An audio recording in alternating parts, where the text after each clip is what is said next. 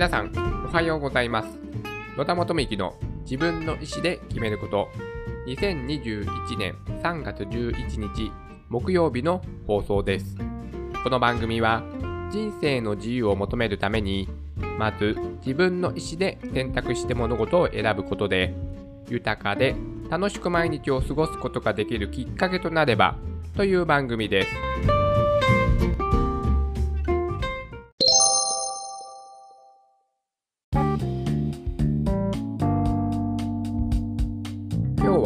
仕事が早い人と遅い人との違いは何かについてお話をしたいと思います。最近ですね、弊社の中でこんなエピソードがありました。4月からですね、新入社員を迎えるにあたり、その新入社員の子たちの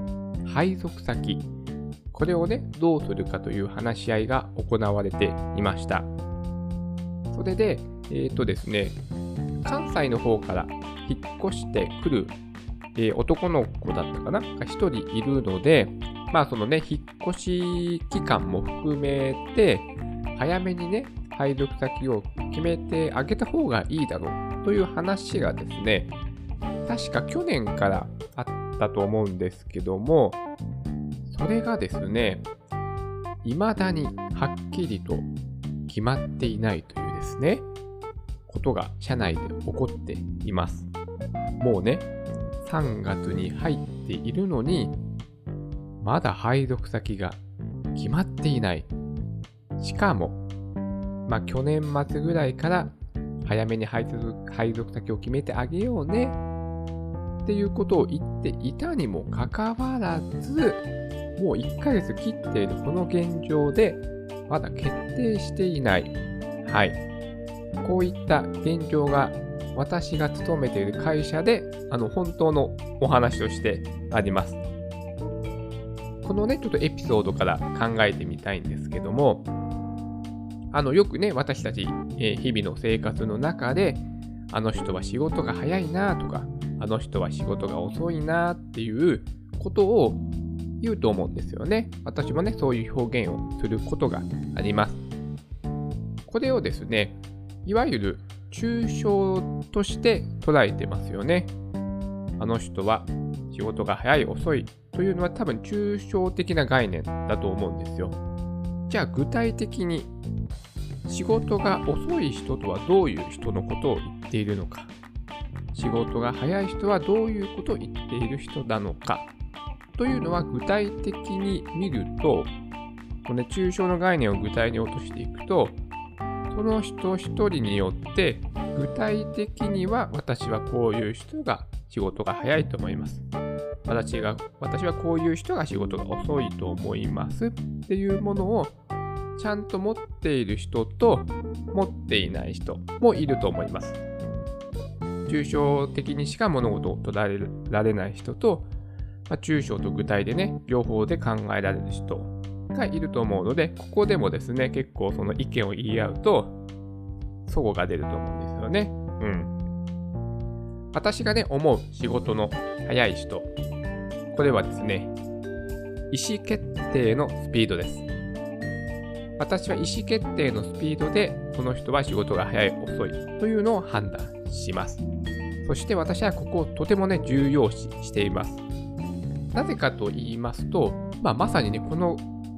今ね、私が勤めている会社で起こっていることとがまさにそうなんですけども、あの、決まらないと物事が進まないですよね。だから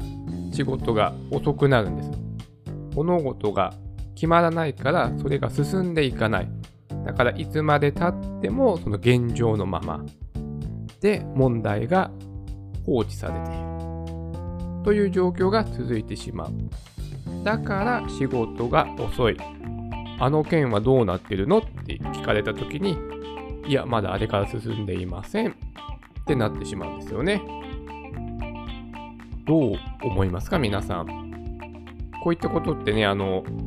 皆さんの日常の生活の中で、あの会社勤めの中で、まあ、なんでしょう、形は違うとか、大なり小なりあると思うんですけども、でもこういったね、類のことは起こっていると私は思ってます。私の会社で言うと、ね、新入社員の子たち、ね、関西から引っ越してくる、ね、子もいるから、ね、引っ越しの、まあ、期間もね、探す期間もね、多めにね、取ってあげようということで、早めに配属先を決めてあげようという意思決定はしてたんですよ。うん。2月、2月じゃないや、去年の末ぐらいには確かそういう話が出てたと思います。なのに、まだ配属先が決まってないんですよ。なぜ？なぜですか？っていう感じなんですね、私は。うん。ここなんですよね。決まらないと、まあ、その先が進まないじゃないですか。ねえ。問題が放置されたままになってしまいますので、私は自分の仕事の中で、でその仕事の早い遅い、どうやって仕事を早く進めるのか、ということに最も重要視しているのは、私は意思決定のスピードです。そして、これ、ね、多くの人がここが苦手だなと私は思ってます。おそらく、うん、どうでしょう、自分が責任を取りたくないとか、自分が矢面に立ちたくないとか、まあ、そういったことももしかしたらね、気持ちの裏にあるのかもしれないんですけども、とにかくね、意思決定のスピードが遅いというのが私の印象です。うん。そうなんですよ。だってあれですよね、あの、能力の差。仕事が遅い人と早い人ってなると、この能力に差があるのかなっていう風な発想もあるかと思うんですけども、人間ってね、能力の差ってそんなにないですよ。はい。能力の差にはそんなにないというのが私の考えです。例えばですね、この漫画とか映画だったら、その能力の差ってめちゃめちゃあると思うんですけども、私なんかその子供の時からドラゴンボールが好きなんですけどもね、ドラゴンボールでアニメがあって、ドラゴンボールっていうのはね、主人公がスーパーサイヤ人っていうね、とてつもない強さを秘めた、なんでしょう、形態に変身するんですよ。そうするとね、めちゃめちゃ強くなるんですけども、まあ、現実の社会にってそんなことってないじゃないですか。俺は今から本気を出すぜなんて言って、なんかスーパーマンみたいにはならないですよね。すごく極端な話をしてますけども、ね、だからそんなにないんですよ。現実社会では。人と人の能力の差っていうのは、私はほとんどないと思ってます。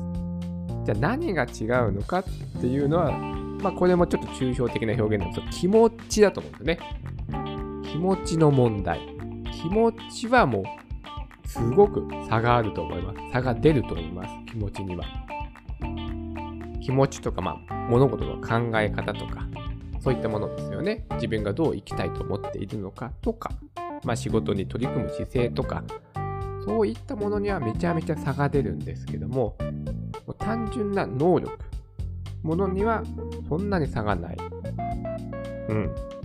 なので、仕事が遅い早い人っていうのは能力があるなしではなくて、私は意思決定のスピードだと思って、あのね、仕事に取り組むときはそういった目で、えー、いろんな人のことを、まあ、見ております。はい。これがね、私のね、まあ、仕事が遅い人と早い人の違いは何かというふうに聞かれたら、私はね、意思決定のスピード。はい。これだというふうに答えていますし、私も日々仕事をしている中で、物事をね、決めるスピードを速めるようにしています。まあ、それにはね、いろいろなね、ことをしないといけないんですよ。いろいろなね、